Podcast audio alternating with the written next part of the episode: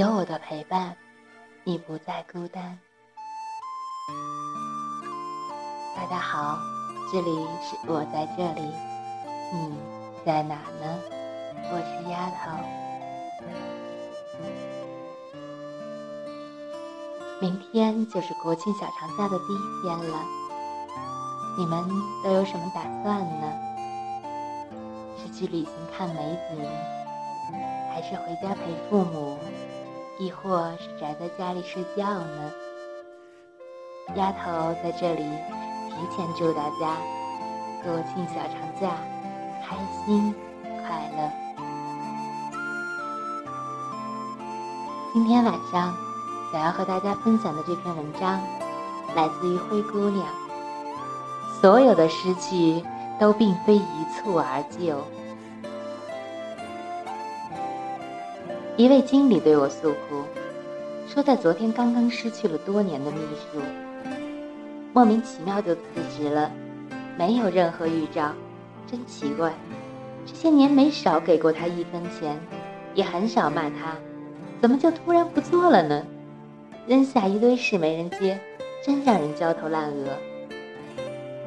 说来也巧，过了几天，我与那秘书有事约见，原来他去了别的公司。我问了问新公司的职位和待遇，并没有很大的改善，难免好奇。一般来说，同等条件下，做生不如做熟。那么，到底为什么会离开原来的公司呢？他想了想，摇了摇头。其实没有什么大的原因，都是小事。他做他的秘书第一年，因为给他出去买饮料，被小偷划了包，家门钥匙和钱包都丢了。他强忍焦虑赶回去给他送饮料。他知道此事后，哦了一声，并没多问。照常加班工作到下半夜才结束。他凌晨到家，找不到修锁人，只得在门外蹲了半宿。天亮了才跟邻居借了钱找人撬开门。他的奶奶去世，得知消息那一天，他在陪老板跟外商谈判。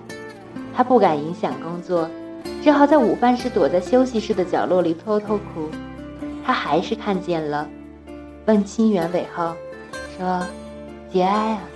拍拍他的肩膀，然后让他帮他把合同取来。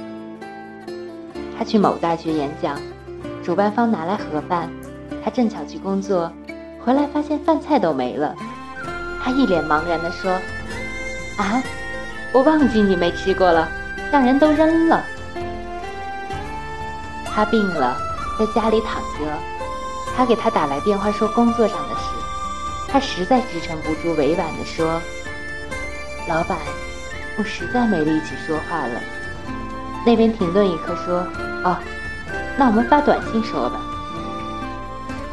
他在他身边工作了八年，他清晰地背得出这个人的生日、血型、星座、住址、电话、饮食喜好。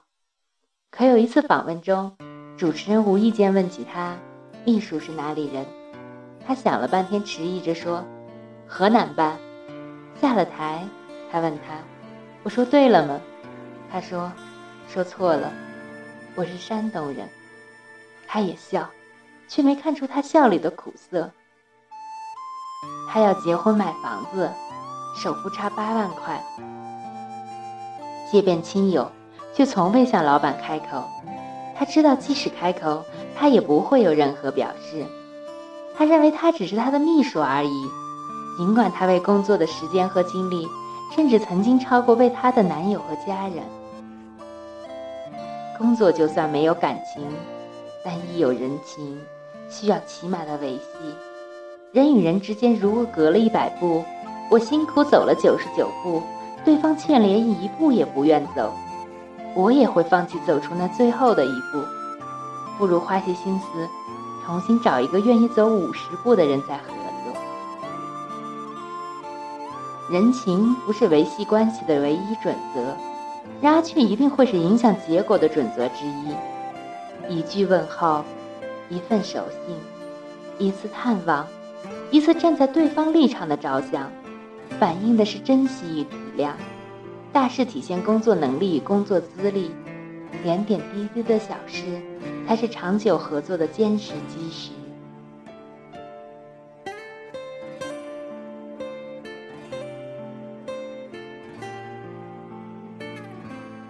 一对情侣，男生与女生在一起三年，就在第四个年头分了手。男生不解去问女生原因，女生说：“因为这三年你送我的生日礼物。”男生费力的回忆着这三年女生的生日，他究竟送了什么礼物？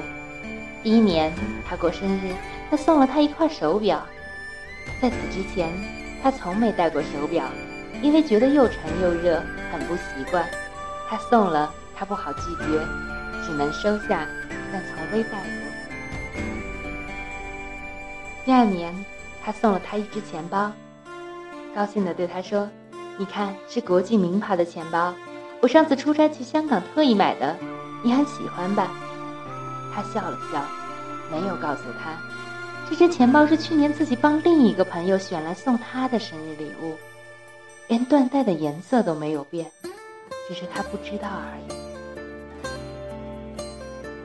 第三年他的生日，朋友们欢聚一堂，有人送他最爱吃的糖果，有人送他心仪很久的玩偶，有人送八音盒，里面是他最常听的钢琴曲。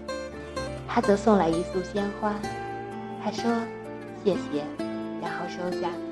他没有说出口的是，彼时他已经陪伴他三年。他却完全不知道他对花粉严重过敏。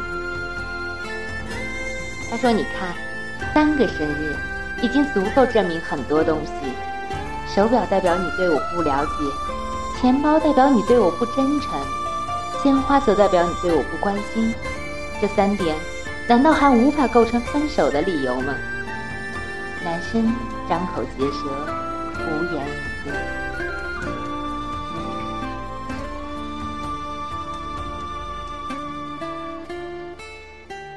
我家楼下有一间小花店，店主大约是很浪漫的年轻人。刚开业的时候，在店门外摆了一个大大的花瓶，还有一块纸牌子，上面写了一段话：“予人玫瑰，只留余香。如果你今天心情很好，经过这里时，可以免费带走一朵玫瑰。在花瓶里插满了大朵的玫瑰，新鲜欲滴，漂亮极了。”过了几天，我在经过那里时，却发现玫瑰少了许多，而且只剩下稀稀拉拉的几朵，半开不开的，看起来破败的可怜。我忍不住去问店主原因。那个帅气阳光的小男生一脸沮丧。摆了几天花，每次放出去不一会儿，所有的花就都不见了，肯定是有人贪小便宜，顺手多拿几朵。甚至干脆抱一大束就走，摆多少都不够拿的。再过几天，我再经过那里时，发现免费花瓶已经没有了，门外的纸板上也换了画，冰冷冷冷的，一板一眼。玫瑰二十元一束，不议价。我们从未在意过生活中那些微小的伤害和疏忽，以为芝麻绿豆。无伤大雅，然而千里之堤，溃于蚁穴。正是那些积怨成怨、积怨成伤，才会导致走到分崩离析的那一天。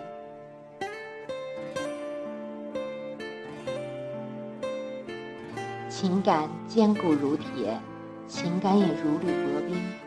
在每一段关系中，我们自以为心中有底。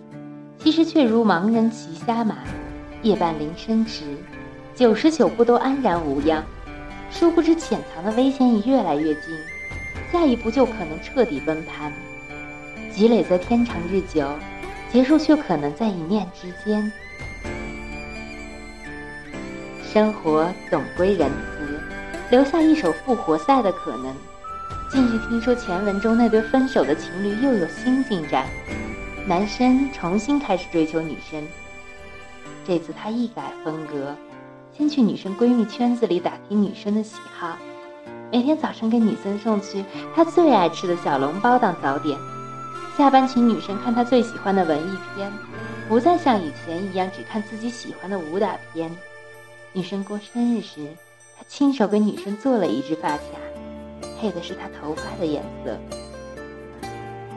我们问女生是否重新动心，她笑得很甜蜜，说还需时间和考验，但对方的确已经开始学会如何与他人用心的相处，这是很好的事情。有心人卷土重来，日积月累，结局未必没有惊喜，只是在这加倍付出的过程中，才明白所有的失去并非一蹴而就，所有的得到也并非一日之功。细节决定结果，细节说明珍惜，细节一成就每一份天长地久。若害怕失去，就不要轻慢每个细微之处。爱，沉于细微，亦。